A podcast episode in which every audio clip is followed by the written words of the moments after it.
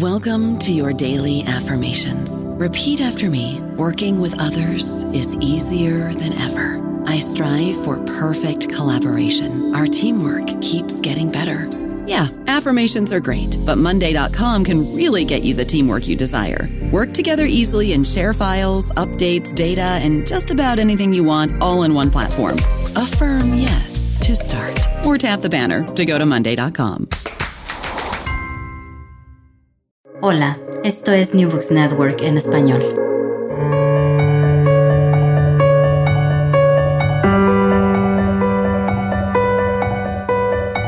Todo comenzó ayer. Un podcast de la Asociación Española de Historia Económica.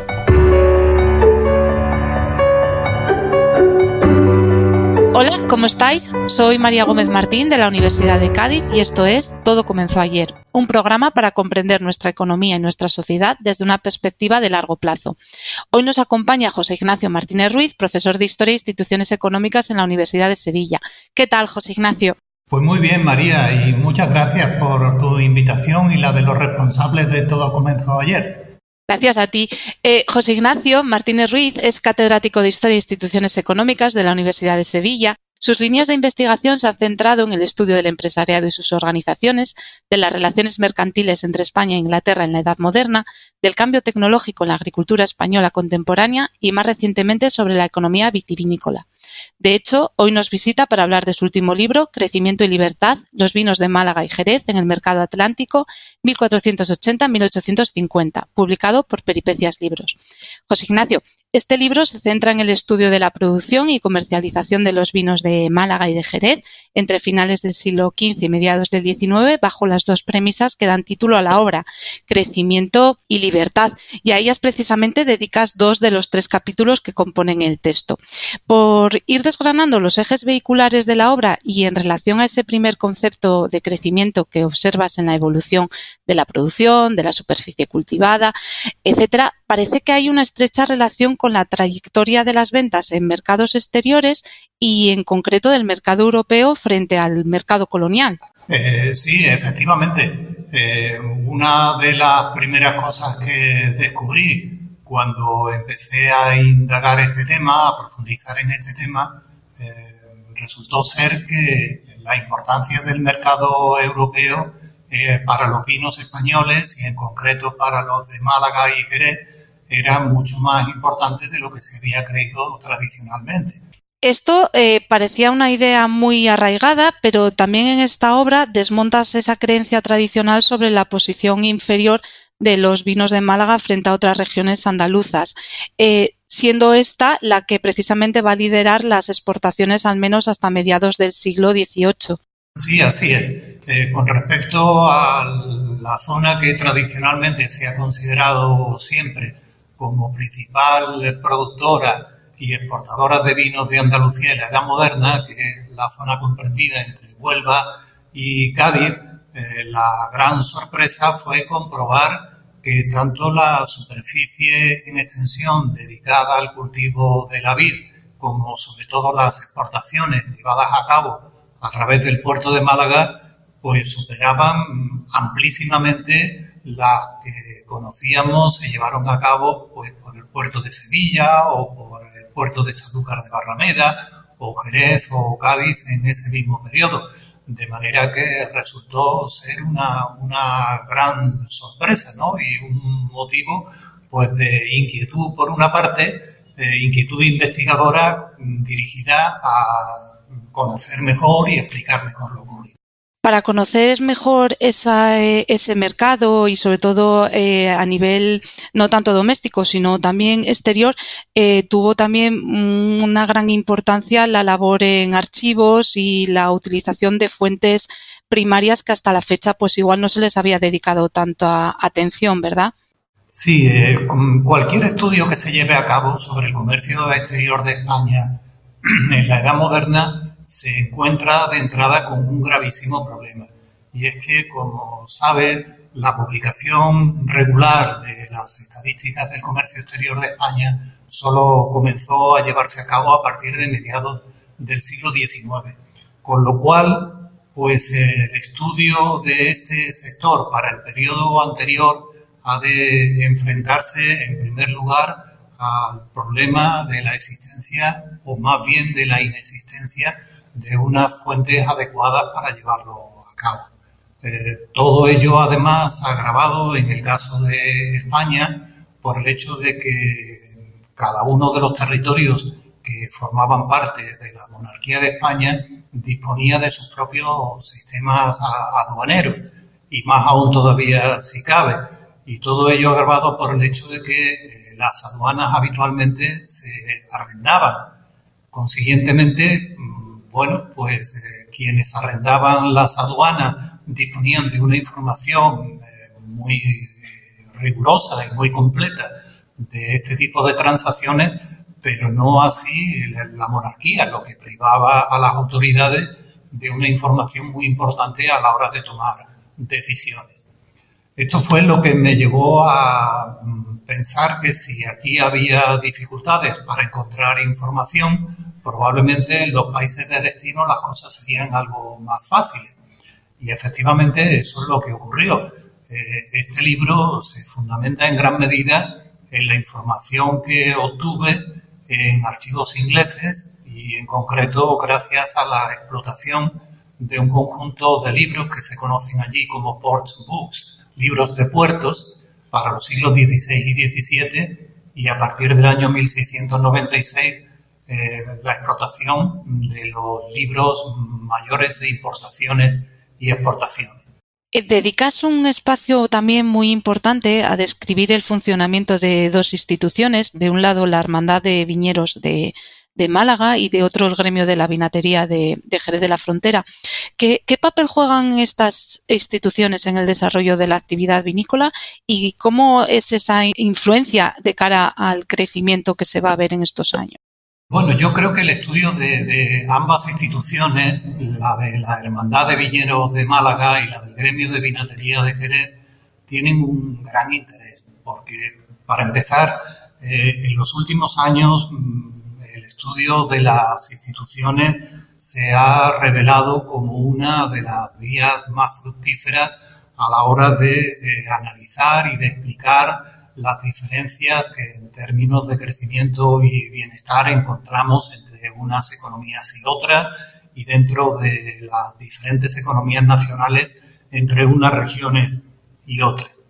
Eh, lo paradójico del caso es que en general los gremios tienen, para lo que fue su época de esplendor, la edad moderna, tienen muy mala prensa porque se considera que restringían la competencia, que dificultaban las innovaciones y que en realidad su principal función era servir a los intereses de quienes formaban parte de los gremios, de dichos gremios y de las autoridades políticas que eh, las respaldaban o que respaldaban estas instituciones.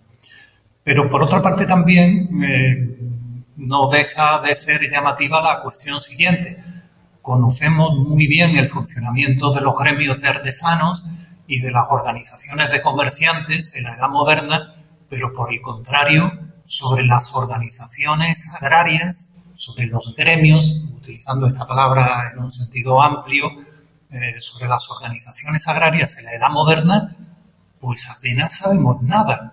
De ahí que, al margen de lo que el estudio de estas dos instituciones aporta al conocimiento del caso español, yo creo que tienen también interés para el conocimiento en general de un tipo de instituciones, las organizaciones agrarias, a las que no se ha prestado mucha atención, ya digo que para el periodo al que se refiere este libro, que es la Edad Moderna.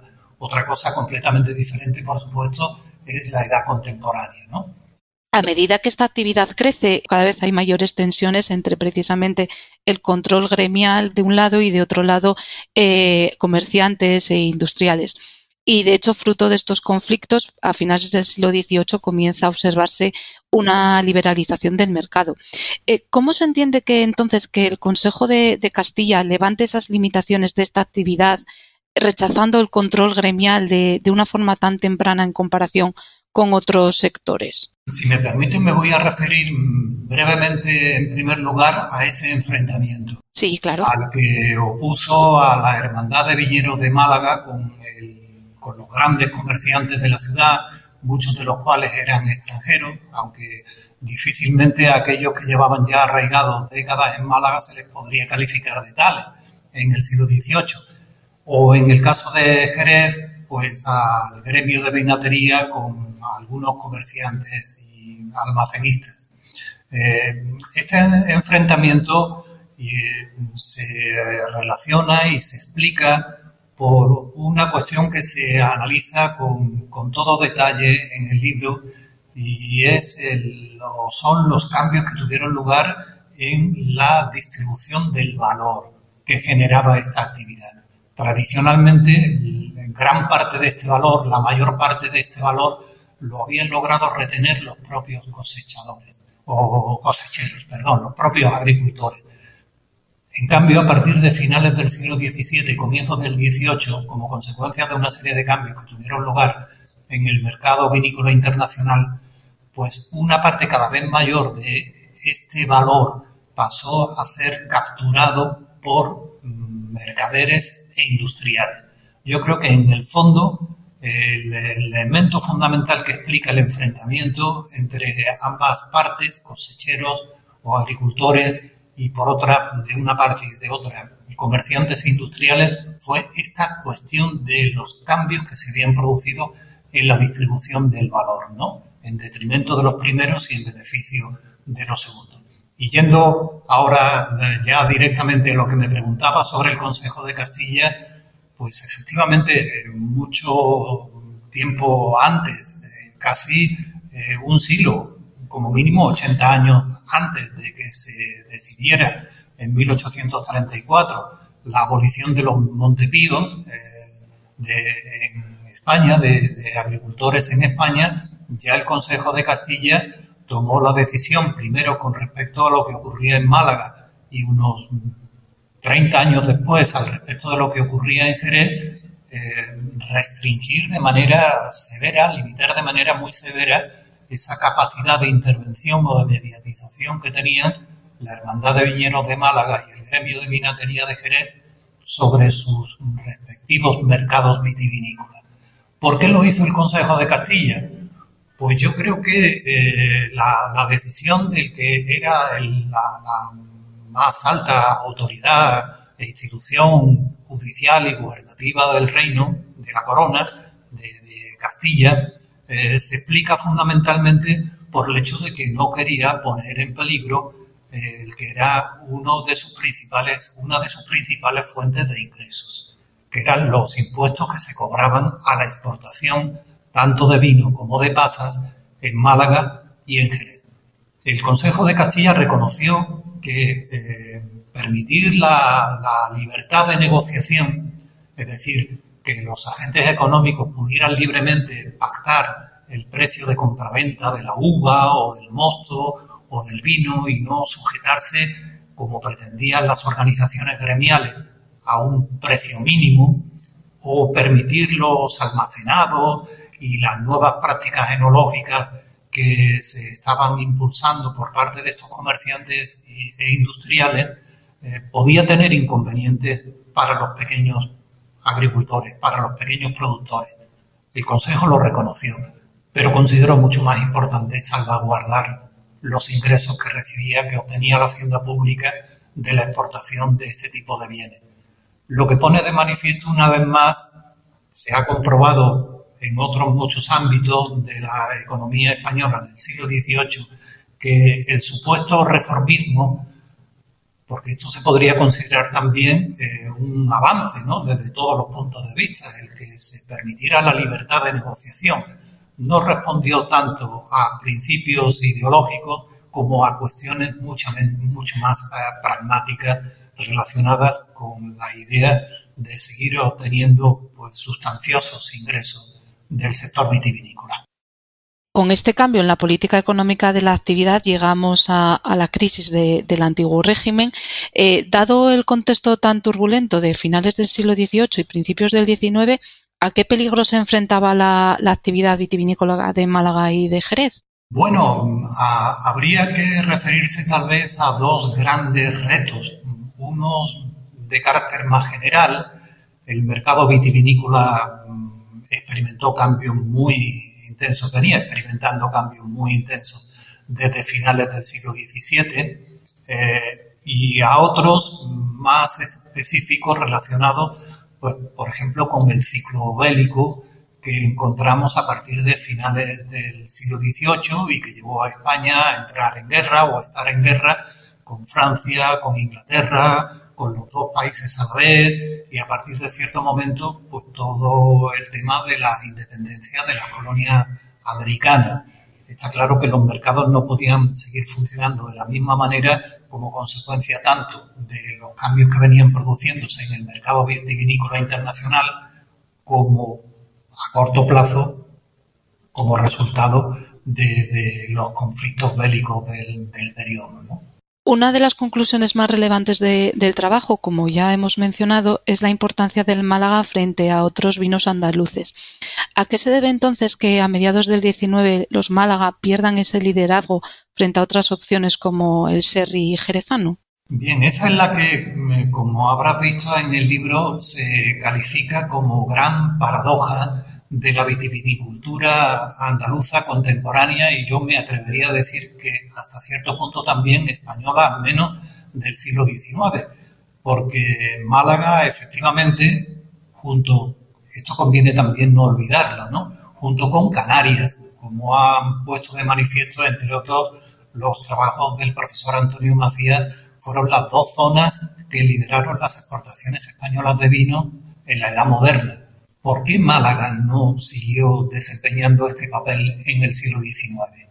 ¿Por qué este papel en buena medida, inicialmente al menos, pasó a desempeñarlo el cherry y ya más tarde en el siglo XX los vinos de otras procedencias? Pues efectivamente, habida cuenta del papel que había desempeñado Málaga en los siglos XVII y XVIII como primera zona exportadora de vinos de España, esto constituye una gran paradoja a la que se ha tratado de dar respuesta, no es la primera vez que se analiza esta cuestión, mm, desde distintos puntos de vista, utilizando diferentes argumentos.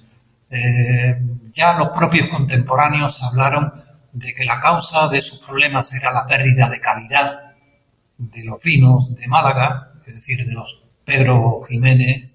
Eh, otros autores han subrayado eh, los cambios que tuvieron lugar en los gustos, en los hábitos de consumo en los mercados de destino, donde a partir de mediados del siglo XVIII, sobre todo, perdió, perdieron aprecio y valor y estimación los vinos eh, dulces, oscuros, como eran los que se producían en el caso de Málaga.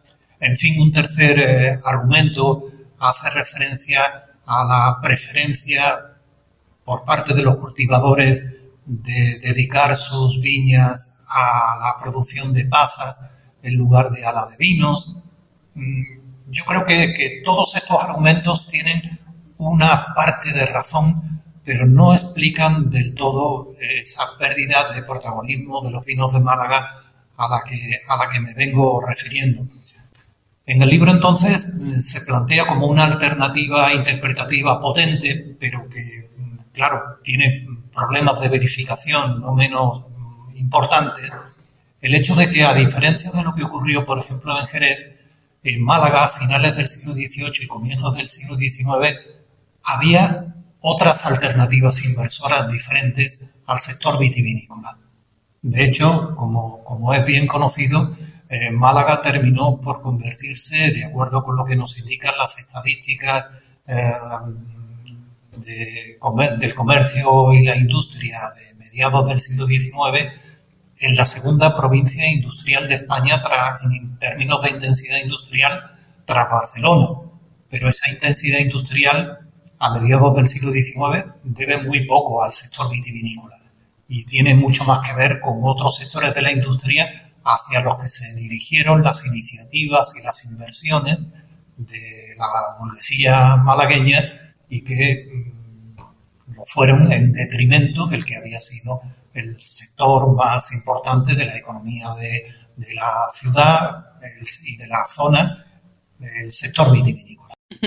Eh, ya para, terminar y a modo de, conclusión, querría preguntarte por el peso que han tenido los vinos andaluces en el conjunto de la actividad vitivinícola del país en las centurias que engloban este trabajo. Bueno, pues junto con los vinos de Canarias, como comentaba, que a mediados del siglo XVII mm, se vendían de una manera extraordinaria en el mercado europeo, hablo de las malvasías de Canarias, más que de los vinos que se enviaban a las colonias o que se enviaban a África, que eran vinos de inferior calidad, eh, Málaga claramente en el siglo XVII es la principal zona, la primera zona productora y exportadora, sobre todo exportadora de vinos de, no ya de Andalucía, sino de toda España. Y en el siglo XVIII mm, continuó desempeñando u ocupando este, este papel. Eh, de manera que no puedo por menos que decir que el papel de los vinos de Málaga dentro de la vinatería andaluza y del conjunto de la vinatería exportadora española en la edad moderna eh, es fundamental. José Ignacio Martínez Ruiz, profesor de la Universidad de Sevilla y autor de Crecimiento y Libertad, los vinos de Málaga y Jerez en el mercado atlántico, 1480 y 1850. Muchas gracias por estar con nosotros en el programa de hoy. Muchas gracias a ti, María, por tu movilidad y la de los responsables de todo comenzó ayer. Un saludo. Nosotros volvemos en 15 días para hablar acerca de la industria del gas en el norte de España, porque también en lo que a energía se refiere, todo comenzó ayer.